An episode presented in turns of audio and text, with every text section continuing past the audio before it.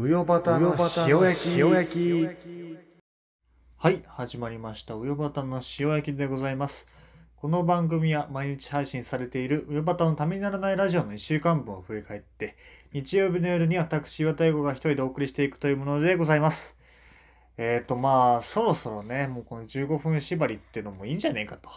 あ先週ね、拡大スペシャル39分59秒頑張って喋りましたから、そろそろその、大株主というかね、えー、運営者というか、に認めていただけてるんじゃないかなということを思ってね、あんまり15分にこだわりすぎずに、まあでも15分目安ぐらいで喋っていけたらなというふうに思っております。はい。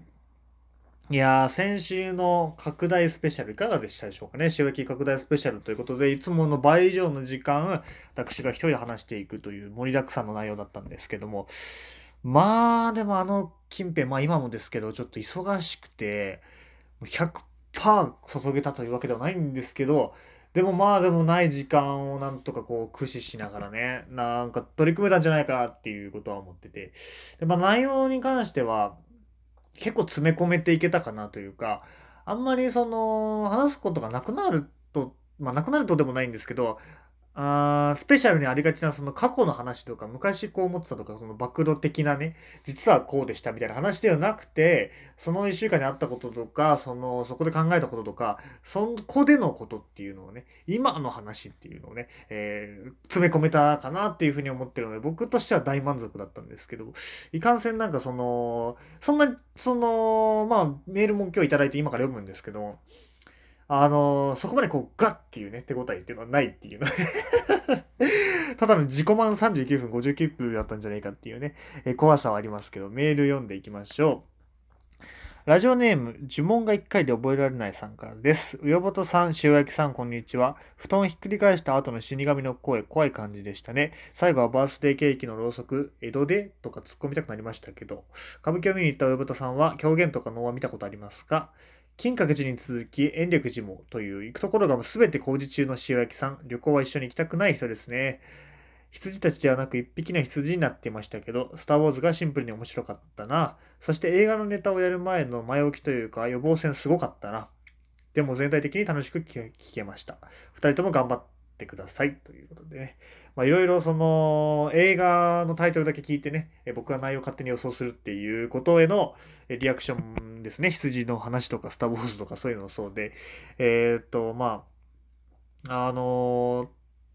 工事中っていうね話もしたんですよ。そのまあその一旦比叡山延暦寺メインが話したのが行った比叡山延暦寺が工事中だったっていう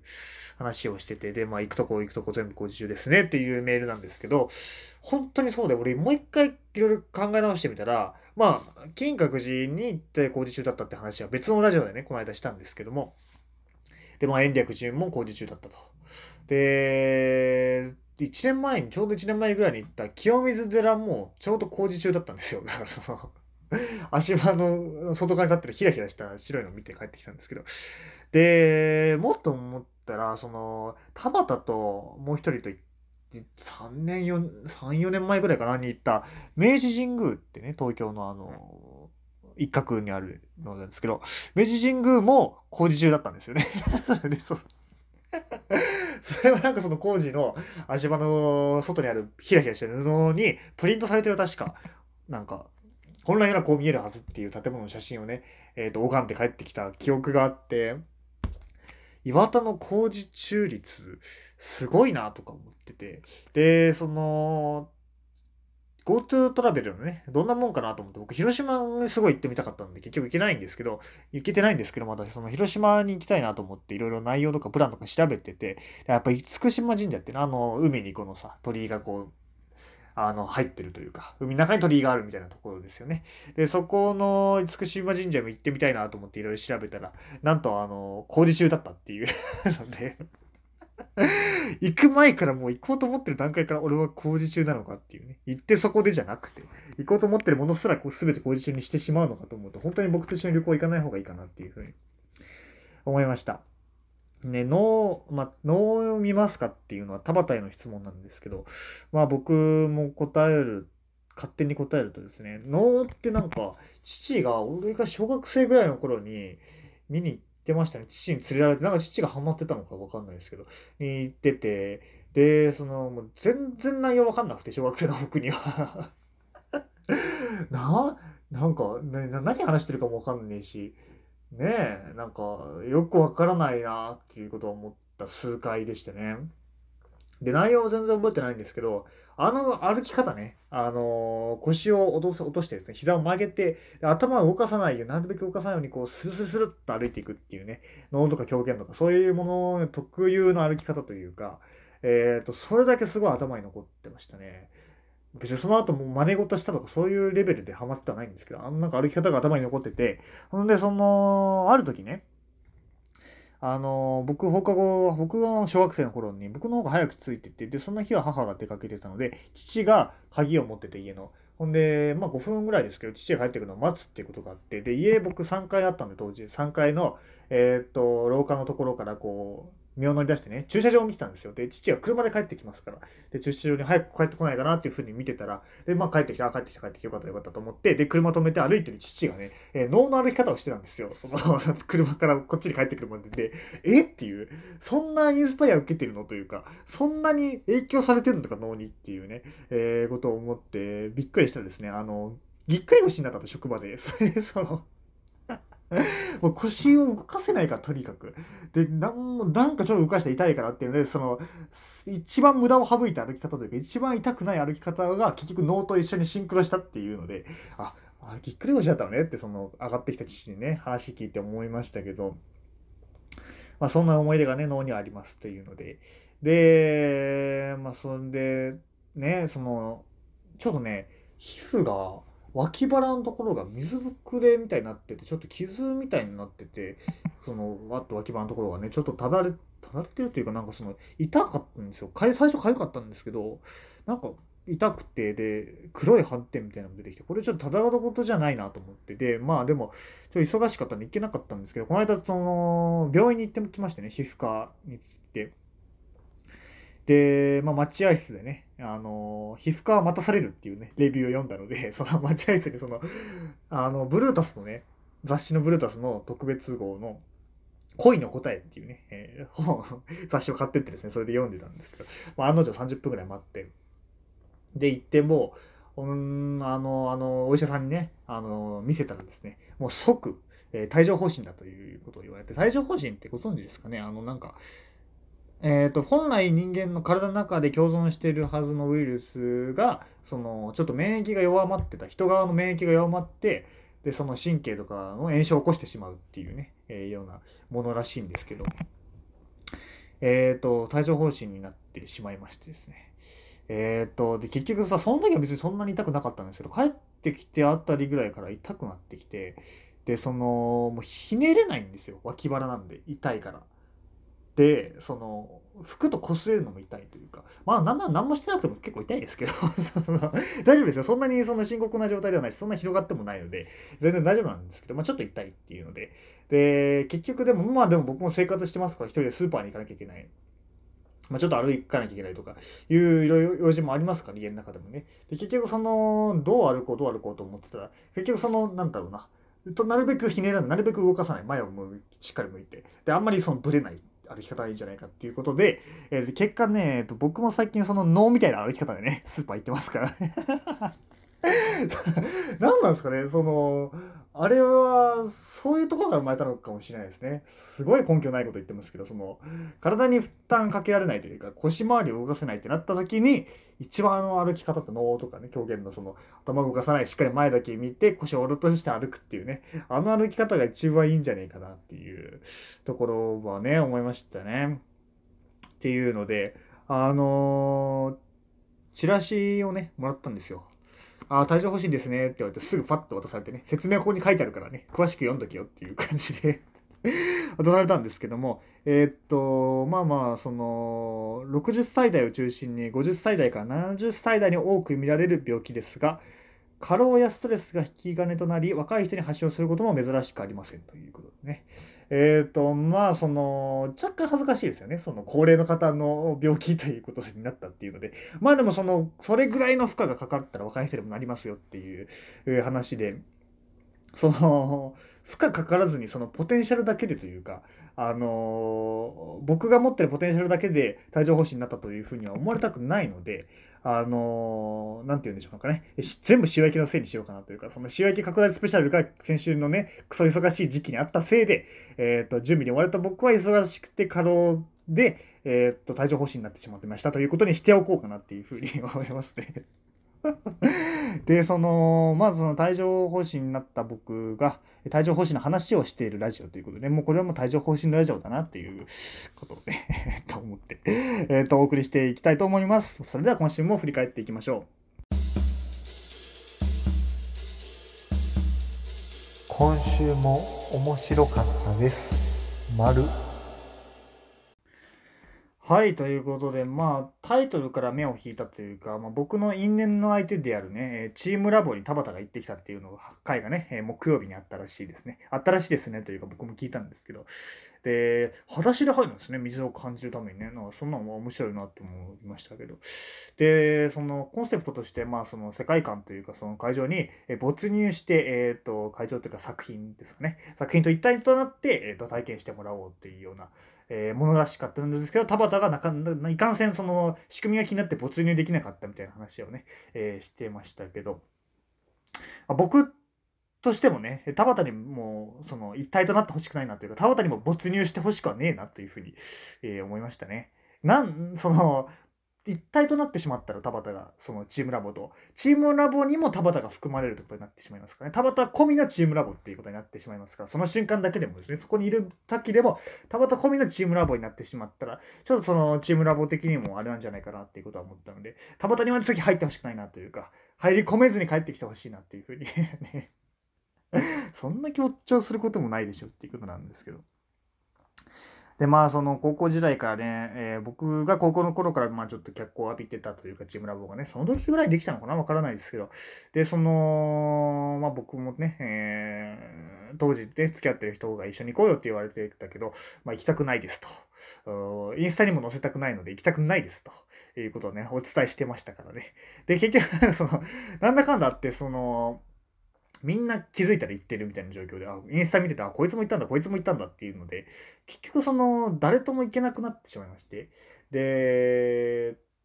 けその、最終的に田畑は行ってないだろうなって僕の中でも思ってたので、いつかその田畑を誘っていこうかなっていうふうに思ってたんですけど、田畑ももう行ってしまったっていうことをね、えー木曜日に聞いて愕然としましたけどね。もうこれは俺は一人で行くしかないんですかね。えーあの、田畑も行ってしまってましたからね。あの、っていうので、えっ、と、東京に帰ったらね、木を見て一人でね、チームラボ行ってこようかな、なんていうふうに思いますけど、ちょっとカップルが多くと、カップルが多いとっていうか、なんかその、みんな集団で来てると恥ずかしいので、あの両耳にイヤホンしてね、聞行こうかなと思いますけど、あれ音楽とかかかってるんですかね？そしたらなんか、面白さ半減ですけど、僕も没入しないようにね、両耳イヤホンでやはり行きたいなって思います。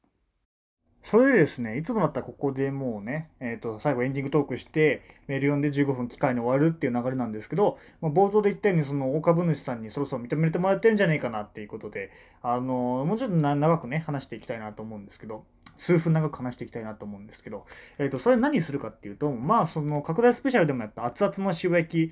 で話せばよかったなと思ったことがあったので、えっ、と、まあ、日向坂46のね、そんなことないよって曲がすごい好きだっていう、あのー好き、えーと話なんですけど、何なんですかね、その僕全然アイドル詳しくないし、よくわからないんですけど、あのー一曲だけすごいハマるっていうのがあって、その王道のアイドルの代表作にハマるっていう、なんとも言えない現象なんですの一個なんですけど、すごいいいんですよね。なんかその、まあ、歌詞ちょっと読んでいくんですけど、あのーまあ、最初に言っとくと、その、これ、か、ここからがテイク2でして、あの、最初歌詞をすごい、ただ僕が無感情で朗読するだけっていうのがひどすぎたので、もう一回撮ってるんですけど、あのー奈良義朝の絵だっていう歌詞があるので、え奈良義朝の映像をね、まずね、あのー検索していただいてピンとこない方は。で、それを眺めながらね、聞くと面白いかなと思うんですけど、まあその流れとしてはその、女の子が前髪切りすぎた、どうしようっていうね、ちょっと落ち込んでて、男の子がいやいや、それが綺麗だよっていうね、えっ、ー、と、君が好きだよっていうことをずっと言ってるっていうだけの歌詞なんですけど、あの、切りすぎた前髪ならよしともの枝、誰かに言われて、どうして落ち込んでいるのかなっていうのに対して、そんなことないよ。僕はそう思わない。どんな君だってときめいてしまうよ。そんなことないよ。ハグしたくなるほど、クラスで一番君が可愛いよ。で、ここがね、僕好きな一行なんですけど、ちゃんと鏡で自分見てごらんっていうね、えー、本当に似合ってるじゃないか。あの絵の女の子だってチャーミングだろっていうね。あの絵は奈良義の絵ですからね。皆さんもう一回見ましょうね。奈良義の絵をね。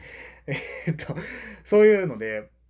なんて言うんでしょうね。なんか面白いしね、切り口がね。あるしね、実際そういうことね。えー、っていうのがなんかリアルというか、リアルであるし、リアルじゃないっていうかね。えー、っていうのが面白いなっていうで、まあ分かってはいたけど、子供っぽいよね。ママにも言われた。そのうちまたすぐ伸びてくるでしょ。気になんてするな。僕は嫌いじゃない。どこが嫌なの？似合ってるのに。気になんてするな。いつだって眩しい。世界で一番好きだと気づいた。他に綺麗な人はいるけど、僕は君でなきゃ嫌だっていう。あの絵の女の子のように目が離せないっていうね。あれがいいですよね。あの、他に綺麗な人はいるけどっていうのはいいですよね。あまあその感じでそのその後にもね、えー、どこにでもいるようなタイプならこんなに好きなにはならないよっていう。そう他にいないから君しかダメなんだって。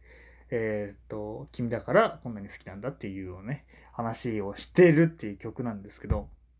何て言うのかな。まあこの曲のねプレゼンをした人全員に僕は響いてないなと思いながらしてるんですけど。だから まこのラジオをね聞いてる人もふーんって思いながら聞いてるかなかもしれないんです聞いてるかもしれないんですけど、その、待合室でね、さっき言ったその、皮膚科の待合室でブルータスの恋の答えみたいなのを読んでて、で、恋って何なんだろうなっていうか、まあその定期的に思うことじゃないですか、多分みんな。田畑も題材にしてたことあるし、恋って何なんだろうなって思った時に、その、愛って恋の違いとかね、僕もなんかもうちょっとちゃんとしっかり考えたいなと思いながら、これかもしれないなっていうことは思って、その、短いのがね、前髪短くその切るの失敗しちゃってるのが可愛いなっていうふうに思うのが愛かなって愛っぽいなそれはっていうね、えー、ふうに思って逆にそのいやその短いのがいいんじゃないかっていうねもうそう思い込んじゃうというかその人が何知っててもあそれが正解だしそれがいいなっていうねえー、ふうに思っちゃうのは恋なんじゃないかな。そう思い込んじゃうのは恋なんじゃないかなっていうことはね、思いましたね。うん、だから、あのー、なんて言うんだろうな、恋、だから、この人私のこと好きなのかな、どうなのかなって気になった時はね、みんな前髪切ってその人に会いに行くといいかもしれないですね、学校とかにね。そのそこの反応で、えー、自分のことどう思ってるのか分かるかもしれないなっていうね。えっ、ー、と、そんなこと言っちゃダメだろっていう、そんな煽り方しちゃダメだろって、本当にやる人がいたらどうするんだよっていう話なんですけど、まあ、そんな影響力もないと思うので、ね、僕、ね、好き勝手言ってますけどね。どうしましょうね。あのー、